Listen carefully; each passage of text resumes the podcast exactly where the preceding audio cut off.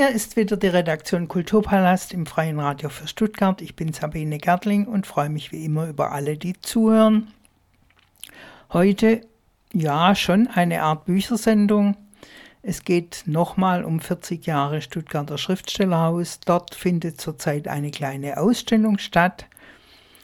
Das Stuttgarter Schriftstellerhaus ist ja auf Initiative von Johannes Pöthen entstanden und er hat damals eine Gruppe von Autorinnen, Autoren zusammengebracht und mit denen an Texten gearbeitet.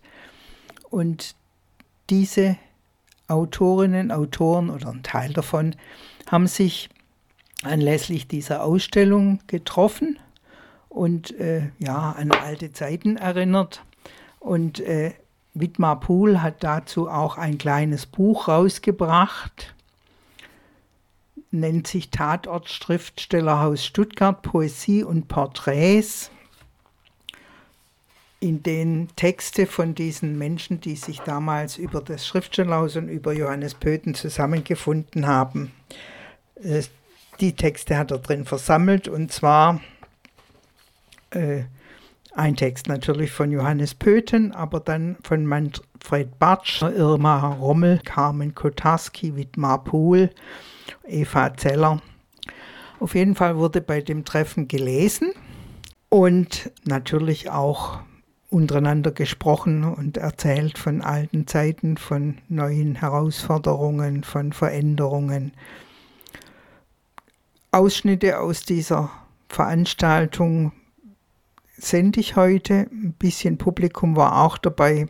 Moderiert hat das Treffen von Pöthens Poeten mit ihren geputzten Gedichten Michael Seehoff. Und mit der Lesung beginnt jetzt Wittmar Pohl. Ich würde gerne vorab ja. den äh, Spiritus Rector Johannes ins Spiel bringen. Der Johannes Blüten hängt da an der Wand und äh, er hat ein Gedicht geschrieben, besser gesagt einen ganzen Zyklus. Das ist von 1981, der Gedichtband heißt Ach Erde, du Alte und der Zyklus heißt auch so. Mhm. Ach Erde, du Alte, mit den Tränensäcken, wie es eitert aus den sieben Bergen, wie es hungrig mit den Köpfen wackelt. Ach du alte Trieferde, mir brennt's im Eingeweide, es rüttelt hinter den Schläfen, dass ich nicht singen darf.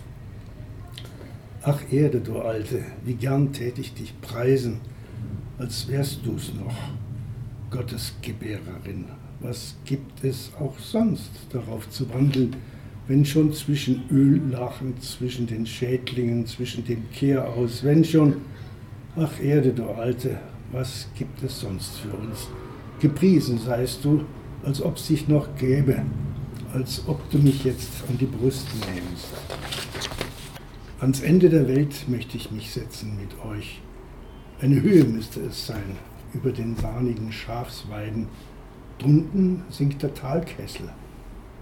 Zu Ende gestorben, Mutter Sorge, Mutter Trauen, eine busige Amme, die Angst im Feuerofen. Kein Gelände für Blindgänger, keines unter den Luftwegen, kein Tatort fürderhin.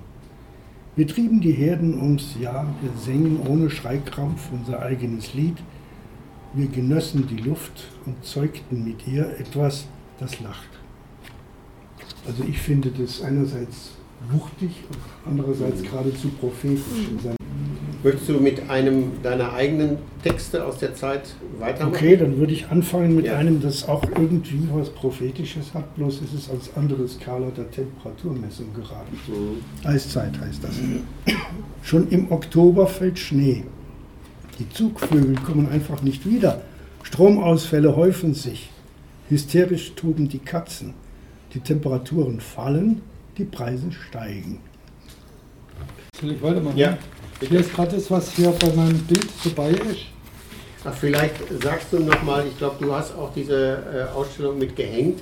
Vielleicht ja, sagst genau. du nochmal äh, zwei Sätze dazu, wie ihr dazu gekommen seid, diese Form oder wie ihr überhaupt ja, Das hat eigentlich der Wittner und der Wolfgang ausgeheckt. Und das, das äh, sind im Prinzip die Sachen, die im Büchle drin sind Bilder und die Texte und einfach auf A4 vergrößert und gerahmt und jeweils zum, zum Bild. Im ersten Lockdown kam der Manfred Brenneisen auf die Idee, sowas zu machen. Wolfgang. Ah, Wolfgang, Entschuldigung.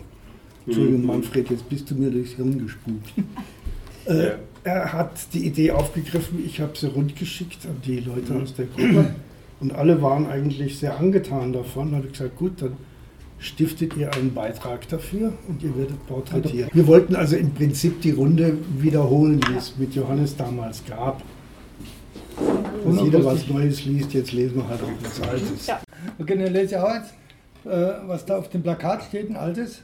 Das passt auch in, in die Reihe jetzt, so wie es äh, gerade schon angeklungen ist, ein bisschen chaotisch. Schließe das Fenster, bereite dich vor. Falls du nicht mehr ein noch aus, kein Stein auf dem anderen drunter und drüber. Mit geschlossenen Augen die richtige Richtung für alle Fälle. Dann lese ich eins, das ich damals eingeschickt habe zu diesem Wettbewerb. Aha. Herbst.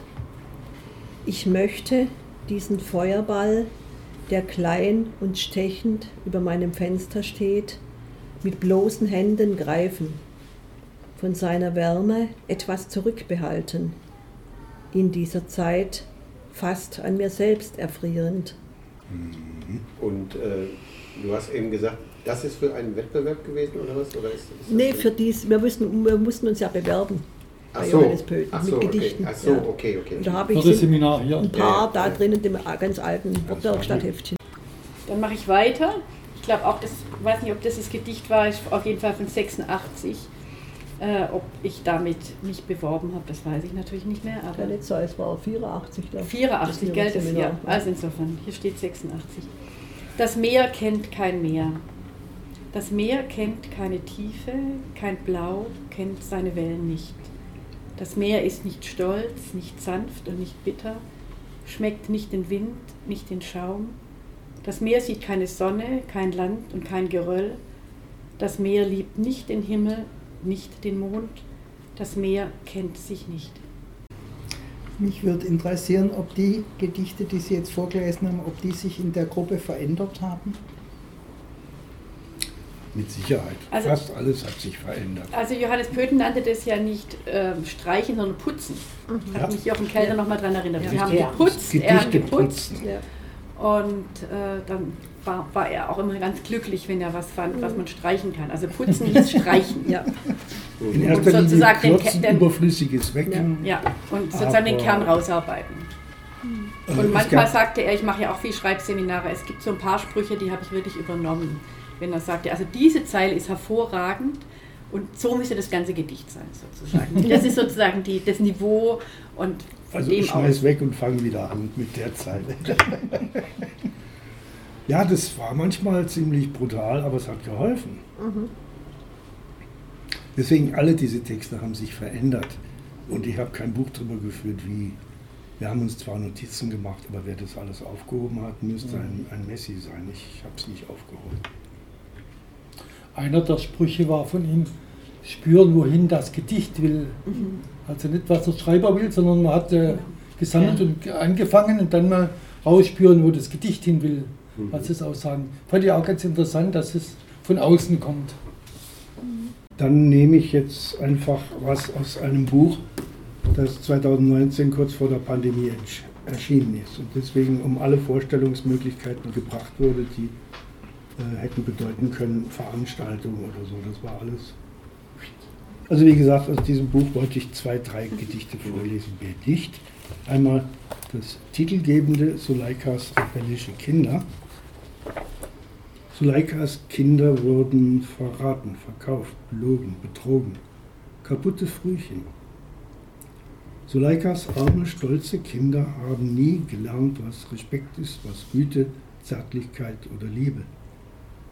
Verraten, verkauft, belogen, betrogen allein, immer, überall nur allein. Sklaven, Ware, Eigentum.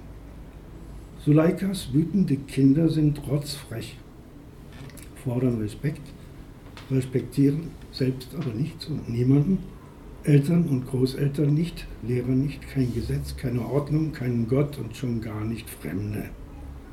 Suleikas trotzige Kinder, Rotznasen, die niemand abgewischt hat, Rotznasen mit Goldkettchen und Kalaschnikow.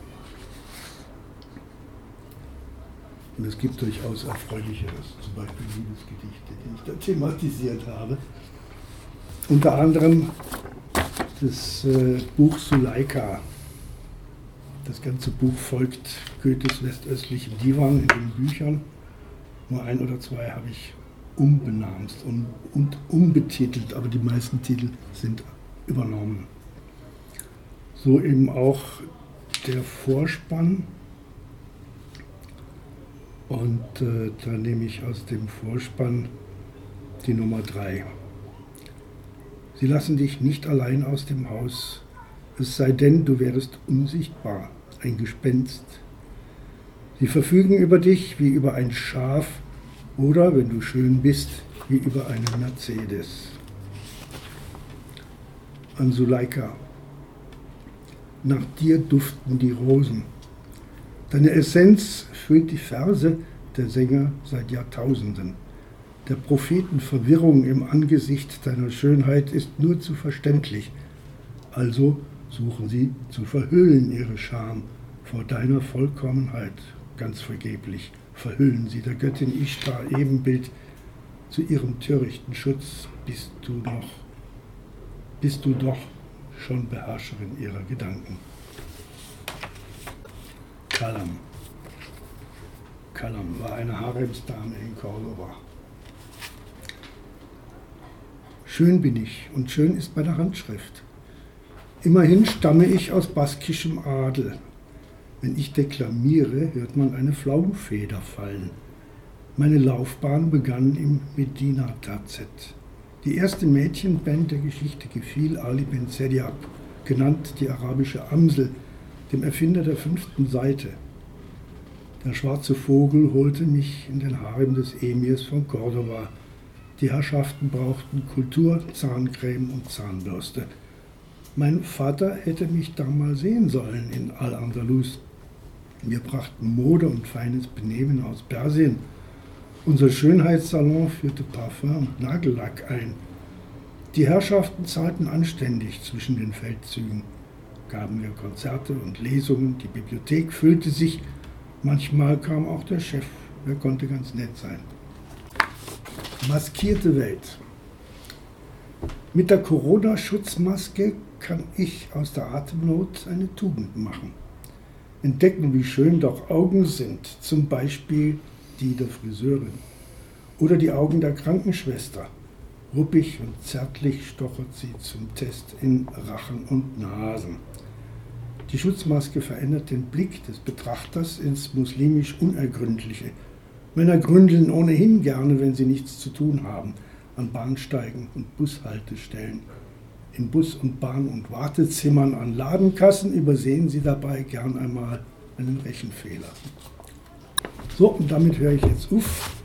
Vom Berg herab, selig gepriesen, die Sanftmütigen, die Gerechtigkeitssucher, die Dichter, die Frieden stiften. Hier im Häusl haben wir so gehabt, wir haben eine Runde gelesen und dann ging einer nebenan zum Bäcker. Es wurde Kaffee gemacht und dann Nochmal eine Runde an, am 6 war aus, weil der Johannes wollte da sein Bier.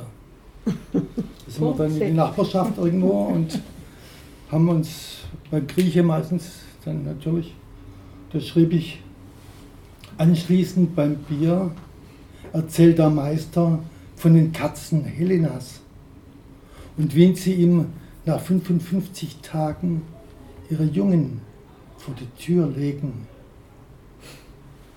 hat er jedes Mal, wenn er wieder zurückkam aus Greenland, erzählt, deine Katzen, die er da mhm. versorgte, die Einäugige und die Katzenmutter etc. Das war mal ganz war wichtig dabei. Das war von 94. Bleibt noch ein bisschen bei den Alten. Was Herbstliches. Albstadt 18. Albstadt ist ein Konglomerat, es gibt 25 Gemeinden oder so. Mhm. Die Richtung stimmt, die Bäume sind freundlich, selbst der Fels hält den Atem an. Doch der Wind zerbricht meinen Drachen und speit ihn aus wie Gewölle. Äh, bleiben noch bei den alten. Schließe das Fenster, kann man schon. Gerontologie 1. Oh, gibt es noch mehrere, aber das ist halt die Nummer 1. Immer noch der gleiche Wein, die gleiche Musik, die gleichen ungelesenen Bücher, immer mehr Rituale. Wer gibt mir heute den täglichen Kuss für die Haut ab 30? Natürlich schreiben die Schreiber immer über Schreiben. Kaffee zentral unter den Bögen, zwischen den Säulen, am runden Tisch der Dichter. Sucht nach Worten, sucht nach Blicken, nascht Süßes. Hinter der Zeitung, am Tisch gegenüber, mit braunem Haar, nascht Blicke. ähm, jetzt will ich das Publikum mit einbeziehen. Und zwar, ich bin in der Lyrikgruppe mit der Irma zusammen, wir nennen sich Wortrose. Wir haben in den 10er Jahren haben wir uns mit Europa beschäftigt. Und da lese ich jetzt zwei oder drei und mal selbst raus, jemand rausfindet, welches, welches Land es ist. Also das ist was ganz Einfaches zum Üben.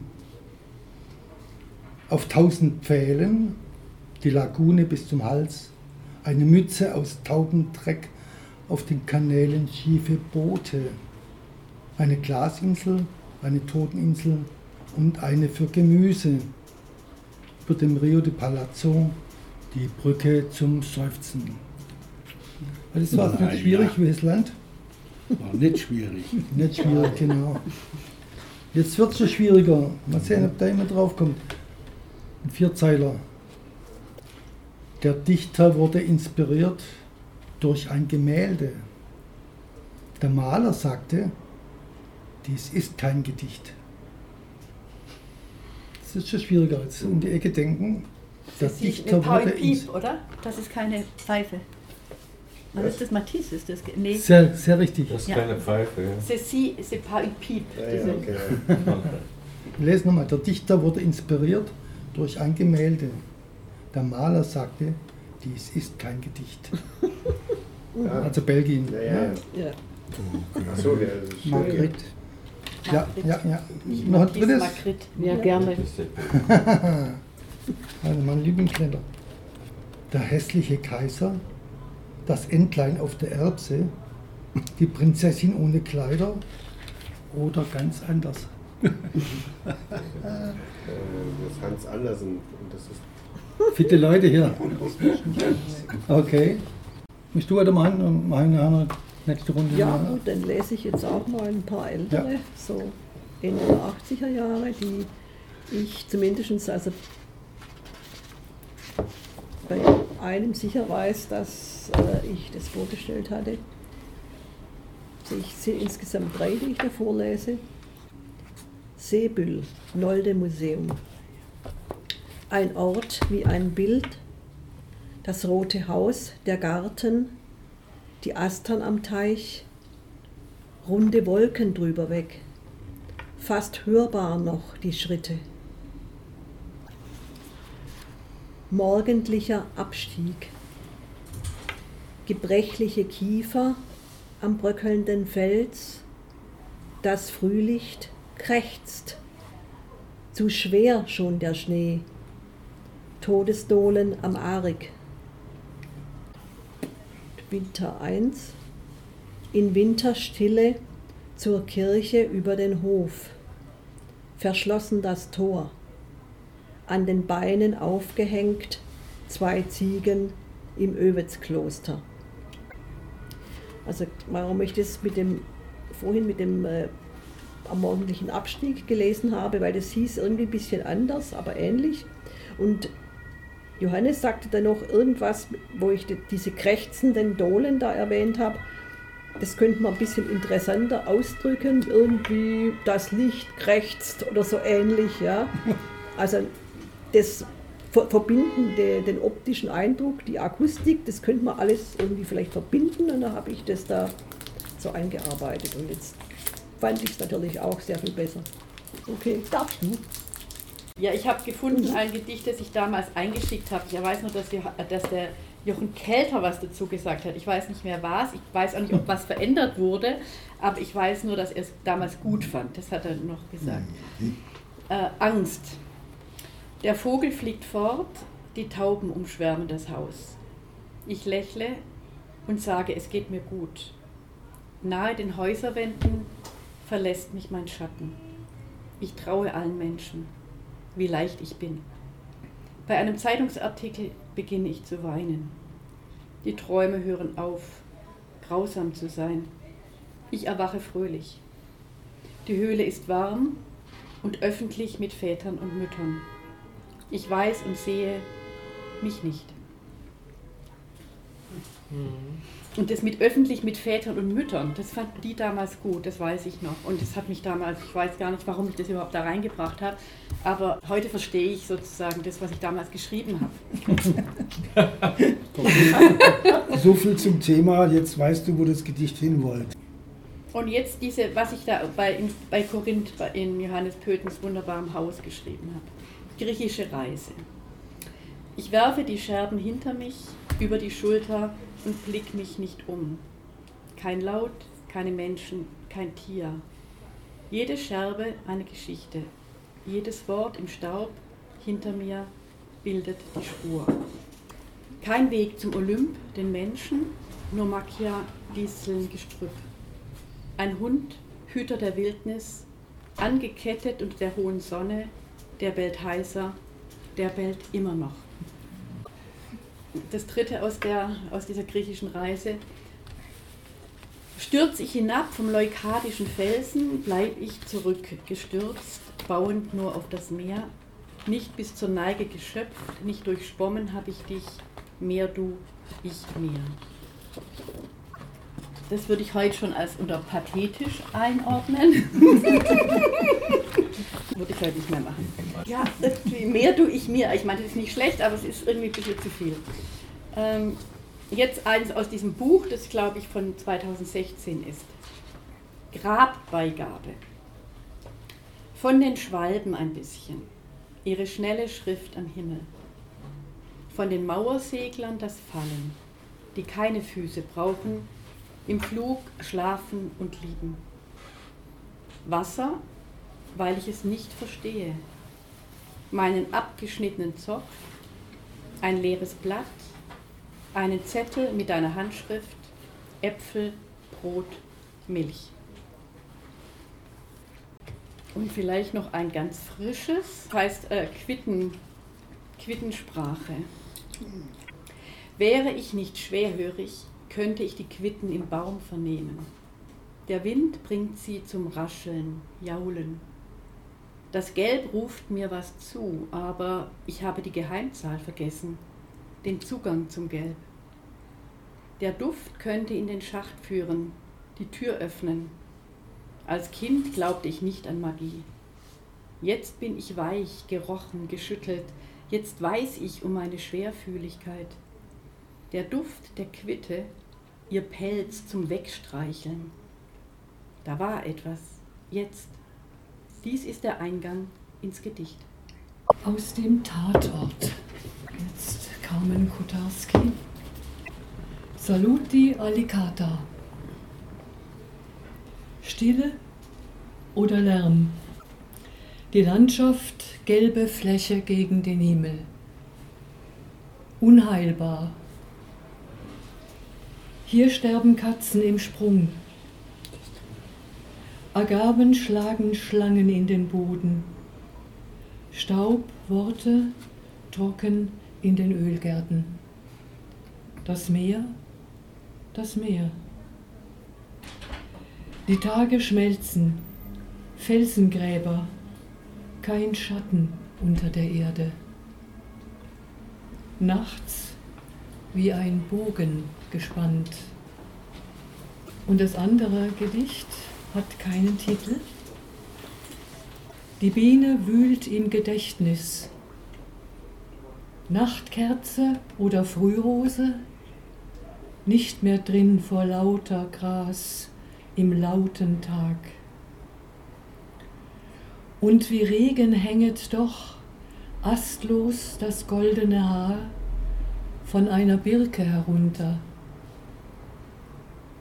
Diese eine Birke, ihr gegenüber, scheint die Sonne ohne Schatten auf dem Gesicht zu dieser einen Zeit.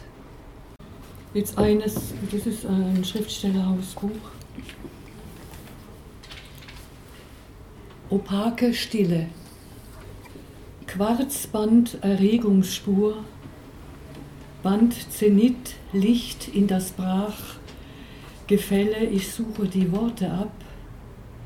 Wenn Spätnebel schon den Weinberg hat, sprach, los die Mauern stehen starr, die Tauben Skapiose, wie wenn es Winter wird und zwei sich himmelnde stranden aneinander.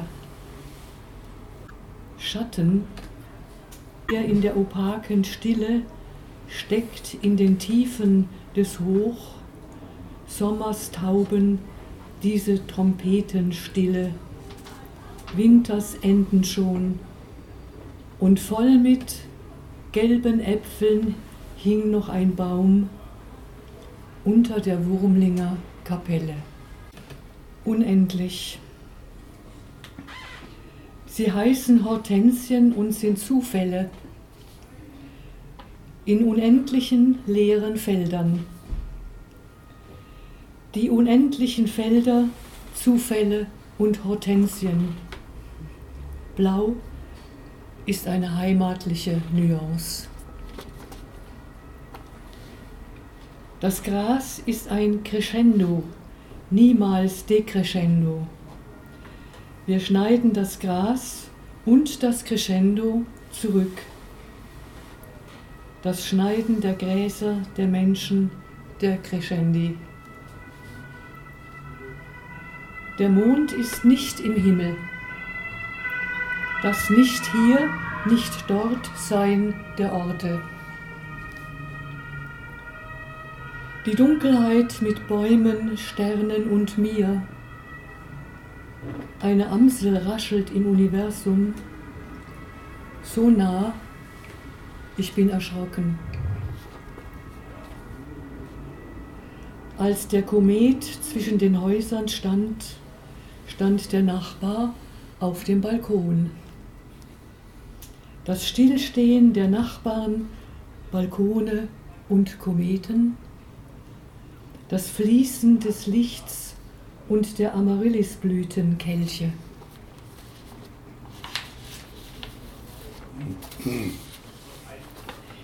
Der See geht in sich unter, der Stein geht in sich auf, das Auf- und Untergehen der Seen und Steine. Sonnenblumen, Turbulenzen, Lichtstrudel mit glatten Oberflächen und Öffnungszeiten. Ein Tisch aus Wellen. Man kann wirklich darauf schreiben. Ich weiß nicht, was meine Hand spürt. Das Holz der Hand, das Holz der Wellen, das Holz der Sprache. Forsythien schnellen ins Blickfeld. Ginster nimmt sich zurück. Der Goldregen bewegt sich innerhalb seiner Unbewegtheit. Die Straßenbahn ist die Lieblingstante der Vororte. Auf- und Untergehen des Postautos. Die farblose Sonne spielt in den gelben Dingen.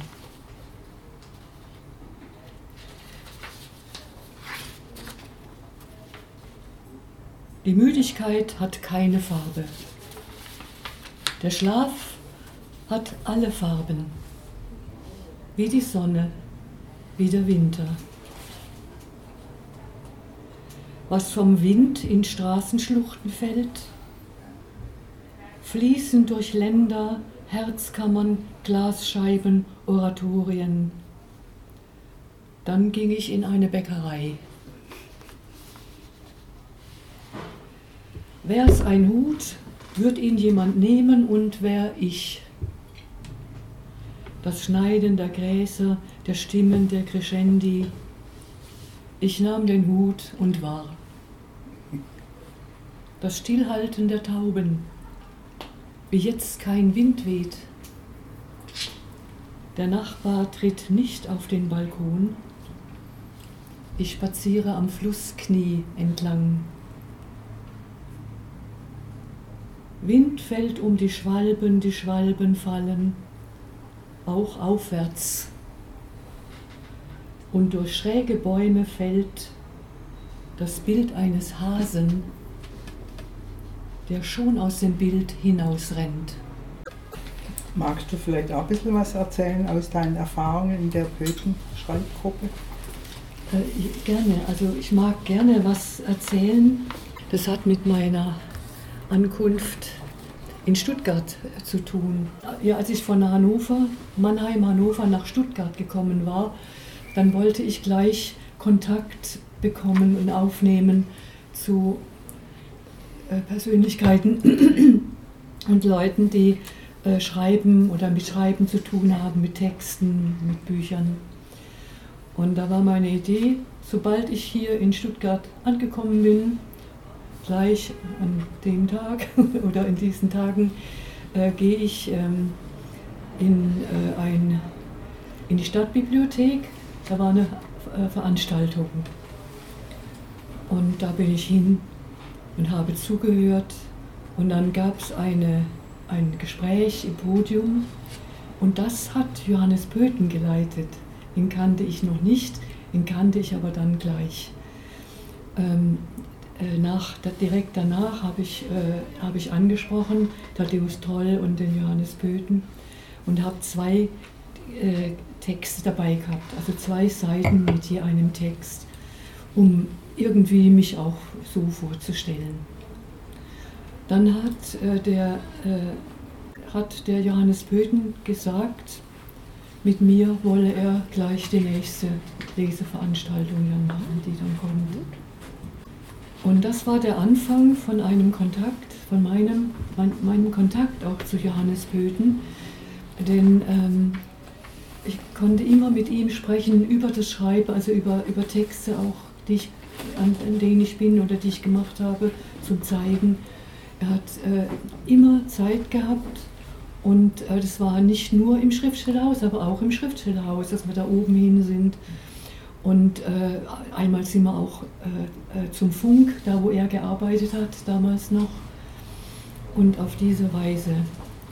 Und das war ein wunderbarer Kontakt und äh, eben auch so gut mit dem Johannes Pöten über, über, über Texte zu sprechen, ne, das zu betrachten. Mhm. Also wunderbar. Von der Gruppe habe ich aber gar nichts gewusst, weil wir haben uns immer zu zweit getroffen. Und dann hat eines Tages der Manfred Bartsch mich auf diese Gruppe aufmerksam gemacht. Ah, schön. Weiß ich nicht mehr, aber dass du in der Gruppe warst, ja, ja, weiß ich. Und wir waren da zusammen mal in Frachati. Ja. Da war die Sibylle noch dabei, wir drei haben ihn dort besucht. Aha. Und sind dann dort rumgefahren, haben auch Texte dabei gehabt. Aha. Wo wart ihr da? Frachati ist das Haus von Pöden bei Korinth, von dem ich vorher sprach. Ja, ja Peloponnes. Ja, ja. Also unsere Begegnung, äh, wir sind uns manchmal begegnet mhm. und haben uns dann kennengelernt. Und ähm, du hast mich dann auf die Gruppe aufmerksam gemacht. Und dann, äh, dann bin ich also in die Gruppe gegangen. Der Johannes Pöten hat nichts dagegen gehabt. die Margarete kam ja auch dazu mhm. später. Ja, ja, ja. Die Lesung drüben, das war vom Förderkreis. Mhm. Da hat er nur moderiert vom Förderkreis war die Lesung, da haben immer äh, zwei gelesen. Ja, ja, der Johannes Pöten hat sie nur moderiert. Nur moderiert, Nur genau. moderiert. Also er war dafür auch äh, gerne also engagiert. Ja, der Förderkreis hat ihn erklärt, genau, genau, genau. genommen. Es ja. gibt ja nicht so gute, nicht viele ja, ja. gute Moderatoren.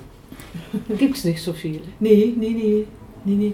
Aber den Johannes fand ich gleich sehr gut. Äh, ja. sehr, sehr gut, also äh, was er aufmacht, was er zu sagen hatte da, dabei und hatte dann immer den Kontakt. Ich habe mal eine Frage. Du bist ja, wie lange warst du denn in dieser Gruppe äh, äh, Mitglied? Nur kurz. Also Mitgliedschaft. Ja, ja, okay, okay. In Also, Gruppe ja. kam Ja, ja. später dazu und bist dann früher wieder gegangen, glaube ich. Ja, aber dann hat auch der Johannes aufgehört. Nee, Ja. die Gruppe gab es ja, oder? Doch, der, die gab es nicht mehr lange. Irgendwann hat sie Ja, aufgehört. ja, sie ja. hat dann auch aufgehört. Die, die Gruppe, die hat sich ja selbstständig weiter getroffen, als es den Johannes gar nicht mehr gab. Ja, ja. Aber ein paar Mal war er noch mit dabei und hat er gesagt, jetzt habt ihr laufen gelernt, jetzt lauft mal. Also macht ihr, ne? Ja, ja. Das nannte ja. sich dann Revival, als wir uns dann Mhm. privat weiterhin getroffen haben. Also manchmal ja auch hier. Ne? Ja, aber Ja, eher hier, in, in, überwiegend Da so. haben wir uns auch In der ja, ersten auch Zeit im hier, Landtag haben wir uns auch Weil hier war zwar der Kaffee nicht so gut, aber es gab keine lästigen Kellner, die alle Viertelstunde Genau. gefragt haben, ob wir noch was wollen. Ja, ja. Ja. Hier war man ungestörter zum ja, Lesen, ja, zum Deklarieren. Ja, ja. Das, ja, das ist die Hauptsache. Also ungestört und ähm, dass man sich aufmachen kann. Dann würde ich einfach ganz tapfer weitermachen.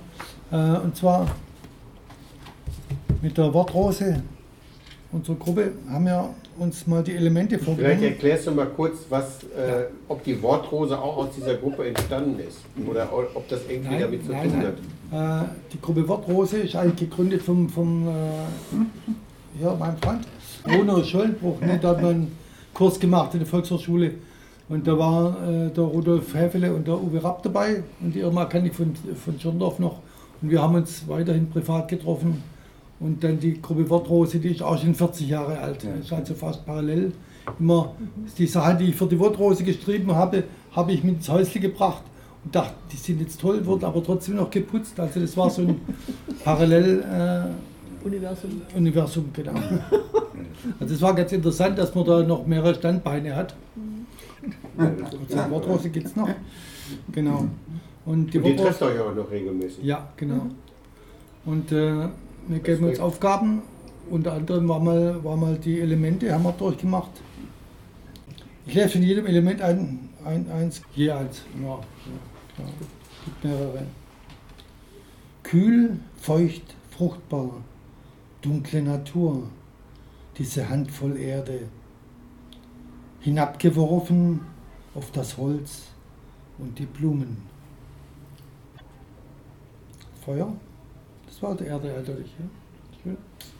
Erkannt. Feuer. Datenschutz, das war eines der wenigen mit Überschrift.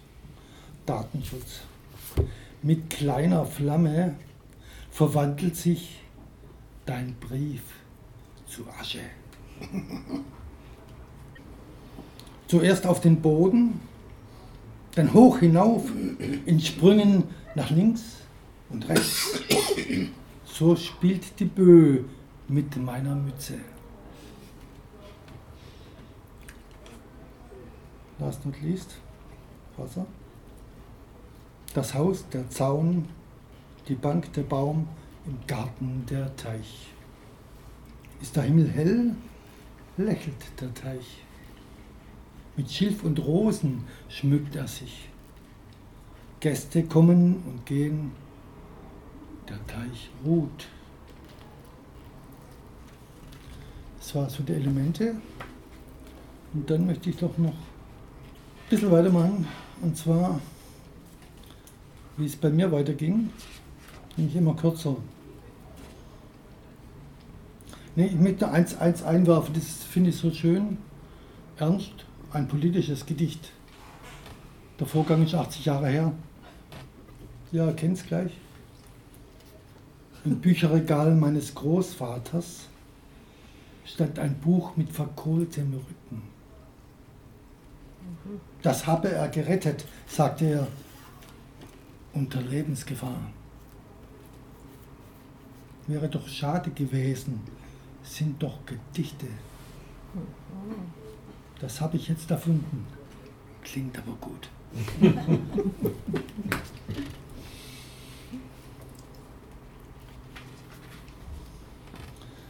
So, der Gesang der Vögel, die Litanei der Frösche, das Gebet der Grillen, der Glaube an die Reduktion. Das war das Stichwort eigentlich, die Reduktion. Am Rande der Gewohnheit haltlos. Drei Zeilen ohne Halbwertszeit. Leichthändig. Also meine Sachen sind immer kürzer worden. Mit der Zeit verliert das Sonett Wörter und wird zum Haiku. Und der Großmeister der Haikus ist ja der Matsuo Basho, 17. Jahrhundert. Ganz berühmt, sein, sein Teich, Teichgedicht, sein Froschgedicht. Kennt jeder?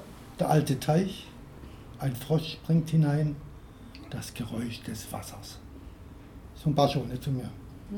Aber das regt natürlich jeden an, sich da dran ein bisschen zu reiben. Das habe ich geschrieben, der Teich schläft. Kein Frosch wagt den Sprung ins Wasser. Der Teich sieht heute sehr kalt aus. Sei kein Frosch. Teichliebe. Die Männchen schwimmen Huckepack. Jetzt sehr nah am Bascho, am Teichrand, sitzt der alte Frosch, hört Wasser. Das sind jetzt äh, schon Kurzhaikus, also nicht 575, ihr habt es erkannt, das ist 353, weil eigentlich sagt man, die Moore, nachdem man sich ausgerichtet hat im Japanischen, sind viel kürzer als unsere Silben. Das ist natürlich gleich Nummer, Nummer schwieriger.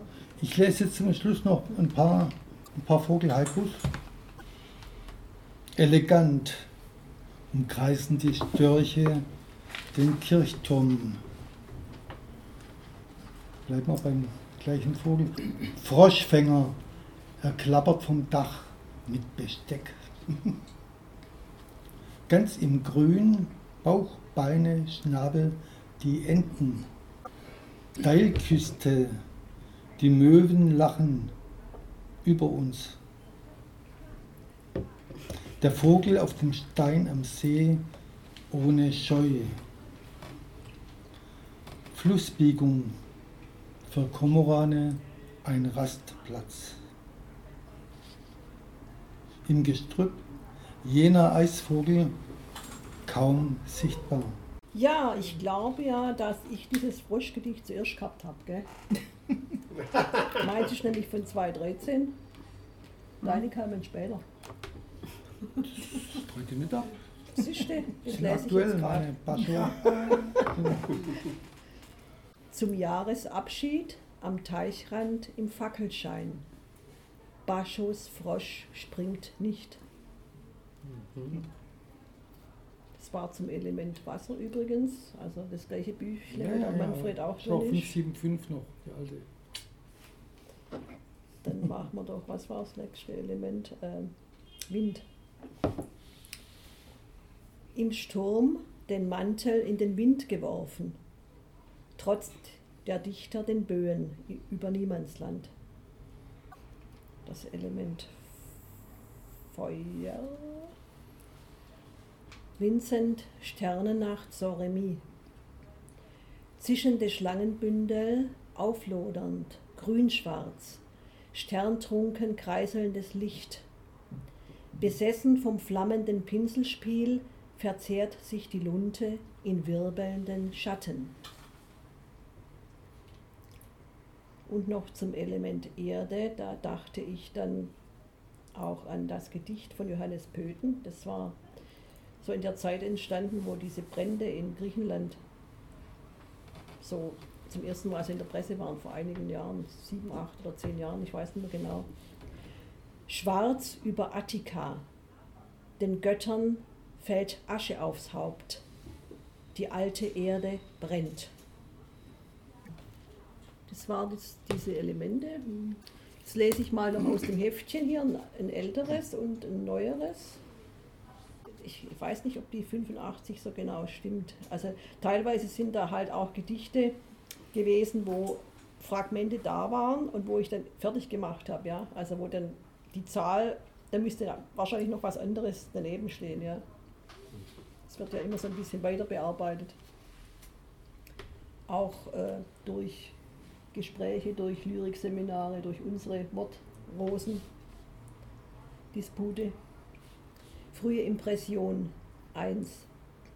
Zitternd grauer Morgen, die Erde tropfnass, Fahnen klatschen im Wind, Wildgänse im Tiefflug über den Dalben im Hafen. 2. Sonntag noch weit, hinterm Berg Fahlfarben, der Garten, der Schöpfstein vereist. Sacht fallen die Flocken in die Kraft der Stille. Und ein neueres Gedicht von 2018. Solche Sachen sehe ich, wenn ich aus dem Küchenfenster schaue, wie übrigens das erste auch. An einem Tag wie heute höre ich das Meer wieder. Böen seit Mittag. Die Fichte schüttelt die Zapfen ab. Dazwischen die Ruhe verdächtig, bevor die ersten Tropfen fallen. Noch die Sperlinge füttern. Sie lieben das Bad in der Blumenschale. Am Samstag soll der Herbst beginnen. Warum ich das Meer wieder höre, das kann ich erklären. Bei mir hinterm Garten ist eine Aral-Tankstelle und da sehe ich diese Werbefahnen, also diese hohen äh, Alumasten und die Fahnen.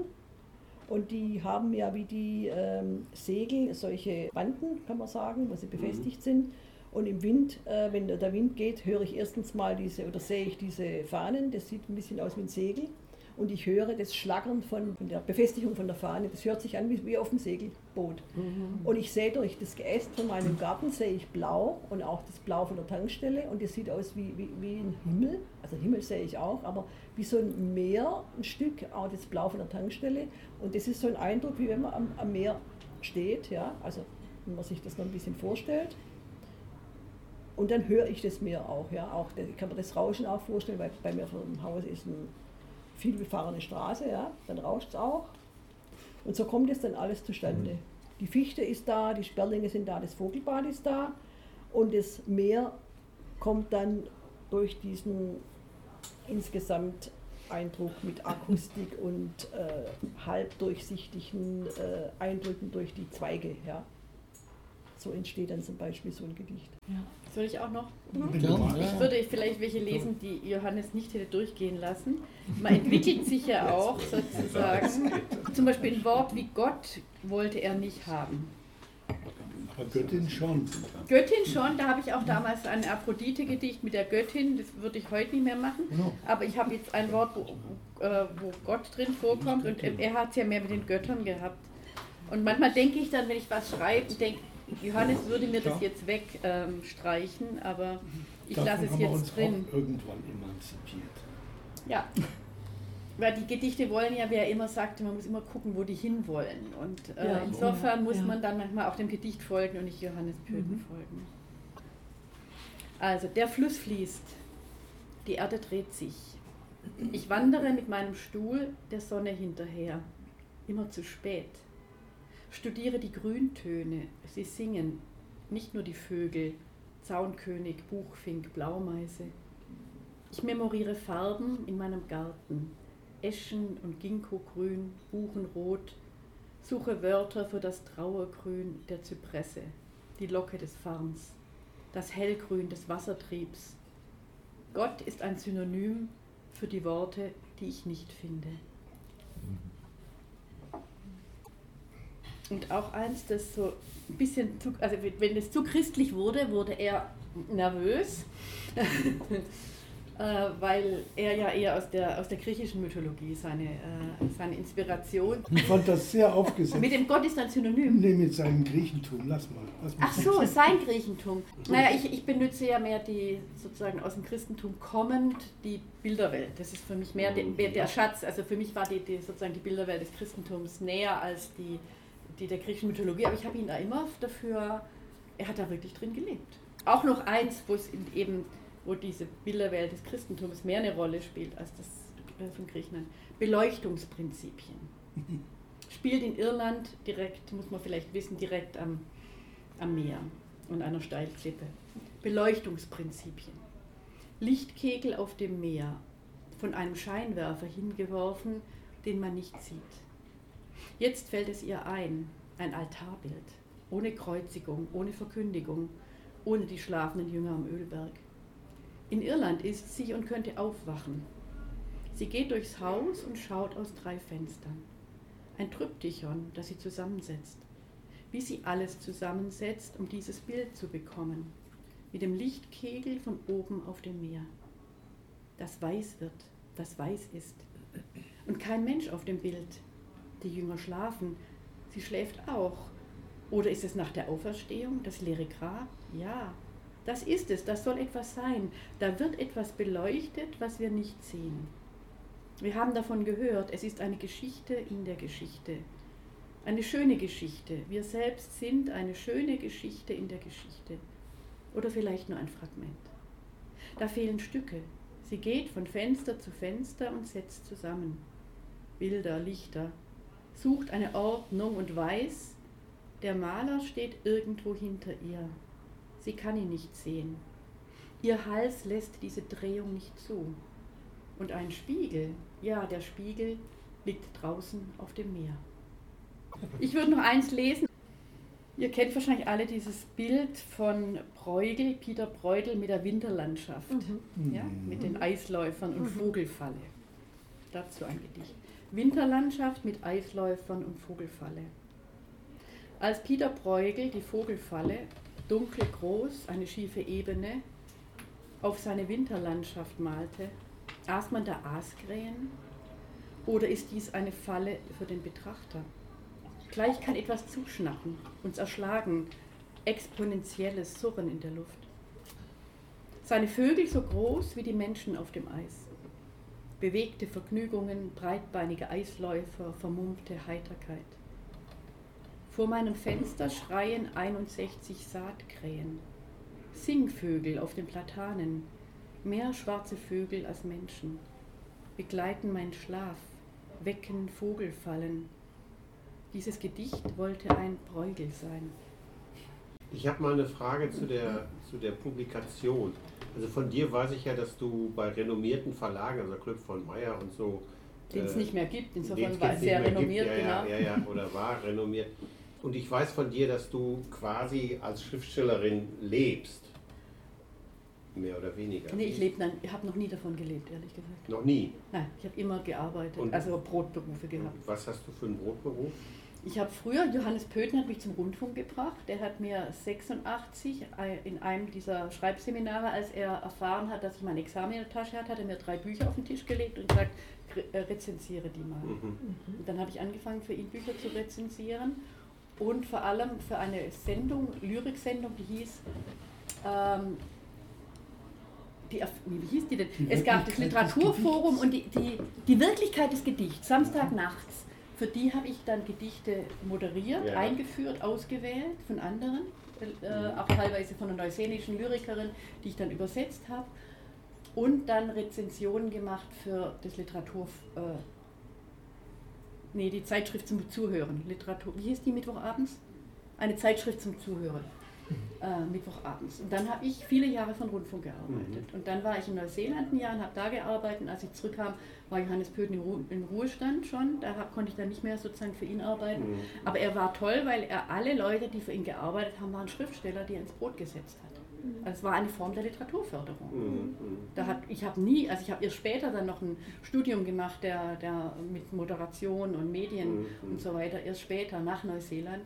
Aber vorher habe ich das sozusagen Learning by Doing. Er hat mir zugetraut, dass ich das mache und dann habe ich das sozusagen. Also du hast quasi als Redakteurin oder? Nee, als Mitarbeiterin, als war Mitarbeiter, freie Mitarbeiterin, Mitarbeiterin und habe äh, genau, habe äh, da äh, mhm. viele, ich habe gearbeitet, also auch nach Johannes Pötens Weggang habe ich dann für andere Redaktionen, seine Sendung gab es ja nicht mehr, äh, dann für den Eckpunkt gearbeitet mhm. und so. Also ich habe 20 Jahre von Rundfunk gearbeitet ah, ja. und da mein Geld damit verdient. Mhm. Und dann habe ich viel Schreibseminare gemacht, weil ich auch bei Walter Jens gelernt hatte in in Tübingen. Da ja. habe ich auch Rhetorik studiert und viele Schreibseminare bei ihm gemacht mhm. und bei Johannes Pöten. Das waren sozusagen meine zwei Mentoren.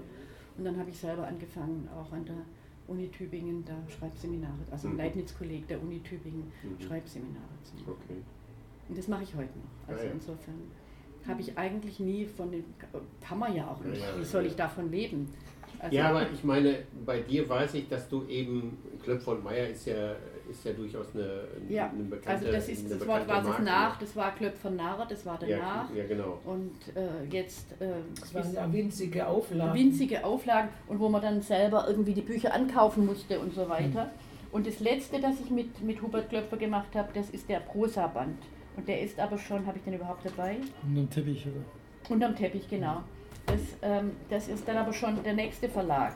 Der ist ja in dritter Ehe sozusagen, ich sage immer in Ehen, in dritter Ehe ist er jetzt bei Kröner. Ja, ja, bei Kröner. Genau. Also erst Klöpf von Meyer, dann Klöpf von Narr und jetzt dritte Ehe, Kröner Edition Klöpfer. Genau. Aber das heißt nicht, dass ich da äh, viel Geld verdiene damit. Mhm. Also durch Lesungen, klar, ja, und solche ja, Sachen. Ja. Und, und ich habe auch noch einen Job in der Schule, also ich unterrichte auch noch Ethik in der Oberstufe, um Geld mhm. zu verdienen. Am Gymnasium oder was? Berufliches Gymnasium, ah, ja. Mhm. Und wie ist das bei, den, bei, bei euch anderen? Mit welchen Verlagen arbeitet ihr da zusammen? Also unsere Heftle sind in, in einem Kleinverlag, Scribo, da ist da auf den Filtern, heißt kleine Reihe, da haben wir mal entdeckt auf, auf den Buchwochen. Mhm. Da hat uns dann eine kleine Reihe aufgenommen. Also bei, bei groß, wir haben verschiedene Verlage mal angeschrieben damals. Also mit moderner Kunst, Kurzlyrik ist eigentlich schlechte Karten. Ja, es ist halt schwierig, da Geld Material ja, deswegen ja. und für die Verleger ist es natürlich also dann Gedichte zu, zu veröffentlichen ja. natürlich auch. Bei dir ist es der Kopfverlag. Jetzt, also seit ein paar Jahren. Aber eigentlich habe ich über 40 Jahre lang als Autor und Redakteur vom Rundfunk gelebt und mhm. für den Rundfunk gelebt. Ja, ja, okay, das ist ein Brotberuf. Ich habe gearbeitet, das war ja, mein Brotberuf. Und was machst du da, Rezensionen? Oder? Ab und zu drucken sie Rezensionen mhm. oder freche Kommentare aus meinem Blog nach. Mhm. Da habe ich Generalvollmacht erteilt, weiß nie, was kommt. Immer ganz spannend. Mhm. Aber die, die suchen sich was raus, mal eine Musikrezension, mhm. mal was über den Streit zwischen Stuttgarter Zeitung und Theodor Korensis und so. Ich habe sehr viel für den Kulturreport geschrieben bei der Stuttgarter Zeitung. Deswegen war ich gewöhnt, diese Konzertvorberichte zu schreiben, aber das kann ich nicht mehr. Mhm. Da habe ich es dann gecancelt. Und ich bin zum Beispiel wieder zurück zur Isele. Also mein erster Gedichtband oder mein zweiter, mhm. für den ich damals den Thaddäus Trollpreis gekriegt habe, der ist bei Isele erschienen. Und Isele macht jetzt immer wieder Poesiequadriga. Das ist vielleicht für euch auch interessant. Mhm. Das heißt, er kriegt zwar kein Honorar und nur vier Belegexemplare als Dank, aber man kann die ähm, die Rechte behalten und der macht immer so, ich habe schon zweimal jetzt bei, bei Poesiequadriga mitgemacht, das heißt, mhm. äh, er hat vier Lyriker und die vier und die kommen, werden einfach in einem Book on Demand dann gedruckt oh ja. mhm. und ist natürlich keine große Verbreitung oder sowas, aber immerhin äh, sozusagen, der, den gibt es noch. Also das war im Jahr, glaube ich, 88, dass er meinen zweiten Gedichtband gedruckt hat, 88 und jetzt macht er eben diese Poesiequadriga, glaube mhm. Edition mhm. Isele. Mhm. Und da habe ich schon zwei mitgemacht, wo man dann. Thomas mhm. Weiß ist vielleicht auch bekannt. Der hat oft kommt das einmal im Jahr? Oder? Nee, der hat jetzt gerade zwei rausgebracht. Mhm. Zwei, drei pro Jahr, je nachdem, wie er Geld hat. Folge, wie es Geld kommt. Ja. Wie es Geld, wie er Geld hat, sozusagen. Mhm. Ja. Ihr habt ja sogar in Tübingen eine, eine Buchhandlung, die sich schwerpunktmäßig nur, oder nur mit Lyrik. Genau, die Frau lebt in Stuttgart, aber ja. hat in Tübingen ein, ein, eine Lyrikhandlung und da gibt es nur Lyrik. Seminar gemacht, die hat, war hier ja. Teilnehmerin meines Seminars und hat damals schon zu mir gesagt, du, ich möchte gerne, hast du mir eine Möglichkeit, ich möchte eine Lyrikbuchhandlung in Tübingen aufmachen. Ich habe gesagt, ach komm, also dachte, du kannst doch nicht in Tübingen eine Lyrikbuchhandlung aufmachen. Aber sie hat es äh, realisiert und es funktioniert. Super. Also sie macht auch Lesungen und was man machen kann, und auf diese Weise kommt ja auch mal ein bisschen Geld rein, dass man sich abends quasi mit einer, mit einer kleinen Gesellschaft mhm. einschließen lassen kann. Ah, die hat es wunderschön toll. gemacht. Das heißt, man kann da feiern. Mhm. Okay. Also sie, da feiert jemand seinen 70. Geburtstag, jetzt eben zum Beispiel Marianne Nauber, Lyrikaffin, mhm.